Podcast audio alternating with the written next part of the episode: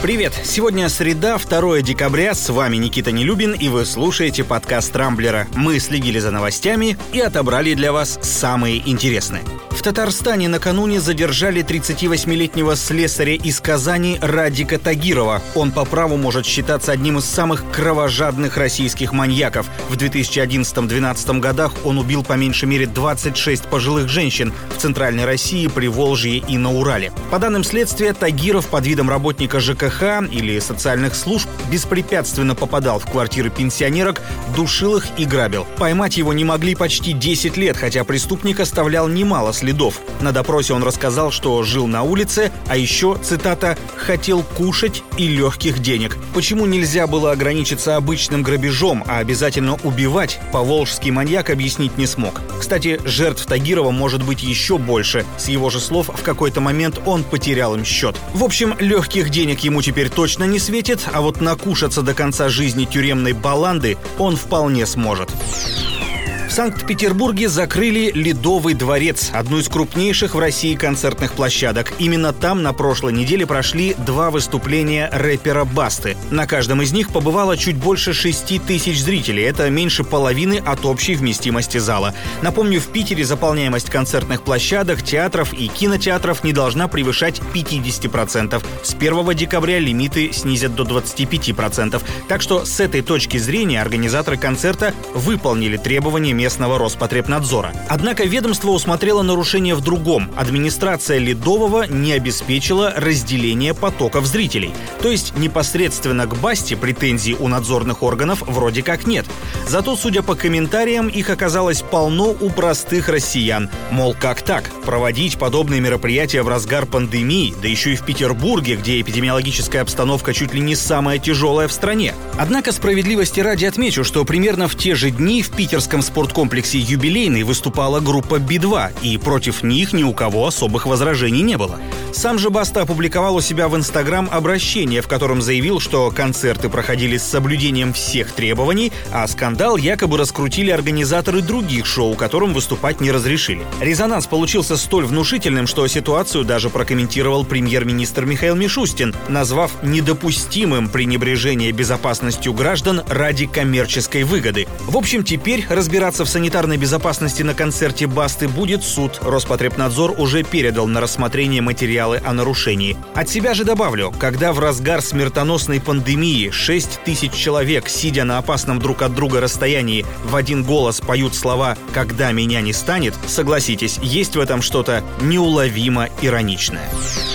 Ну и раз уж заговорили о коронавирусе, ситуация с ним в России, да и во всем мире продолжает оставаться крайне напряженной. Новых случаев заражения с каждым днем все больше, а свободных коек в больницах все меньше. На это накануне в очередной раз обратил внимание глава Минздрава Михаил Мурашко.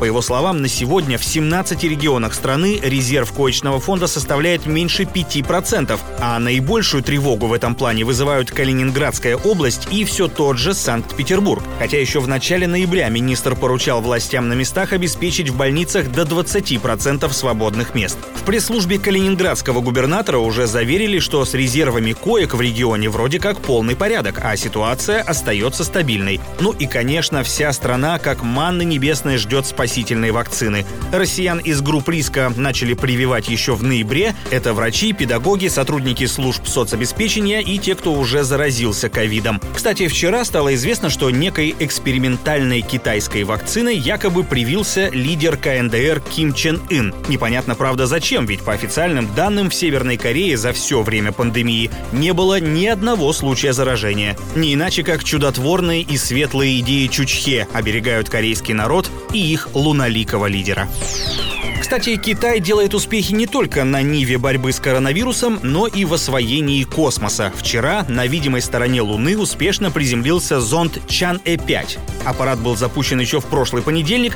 28 ноября он вышел на расчетную орбиту, ну а накануне добрался до пункта назначения. Его главная задача — добыть примерно 2 килограмма лунного грунта. Чан-Э, так, кстати, в китайской мифологии зовут богиню Луны, пробурит поверхность естественного спутника Земли примерно на 2 километра в глубину, достанет образцы, упакует их в герметичную капсулу и через два дня отправится обратно с помощью орбитального модуля. Изучение состава лунных пород должно помочь китайским ученым в подготовке к строительству там научно-исследовательской базы. Напомню, что Китай и Россия до сих пор не вошли в состав международной группы по освоению Луны под руководством США. Так что, видимо, придется им строить свой лунопарк. Да-да, с Блэк Джеком и всем прочим.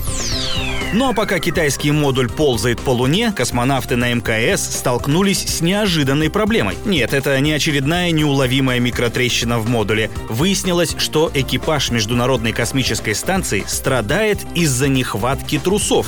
Сергей Куть-Сверчков, который сейчас несет вахту на орбите, во время вчерашнего сеанса связи с Центром управления полетами сообщил, что на МКС не хватает комплектов нижнего белья «Камелия С». Помимо трусов туда входят носки и фуфайки с короткой короткими рукавами. По словам космонавта, оставшихся запасов ему хватит максимум на месяц. Стоит отметить, что стиральной машины на станции нет, хотя слухи о ее разработке ходят уже не первый год. Вода там вообще на вес золота, поэтому космонавты вынуждены подолгу носить одну и ту же одежду. В общем, проблема на самом деле серьезная, так что в ЦУПе пообещали что-нибудь придумать. Ну и как тут не вспомнить мудрого кота Матроскина, который в таких ситуациях говорил «надо меньше пачкаться».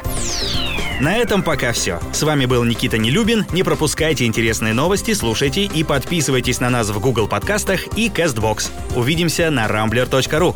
Счастливо!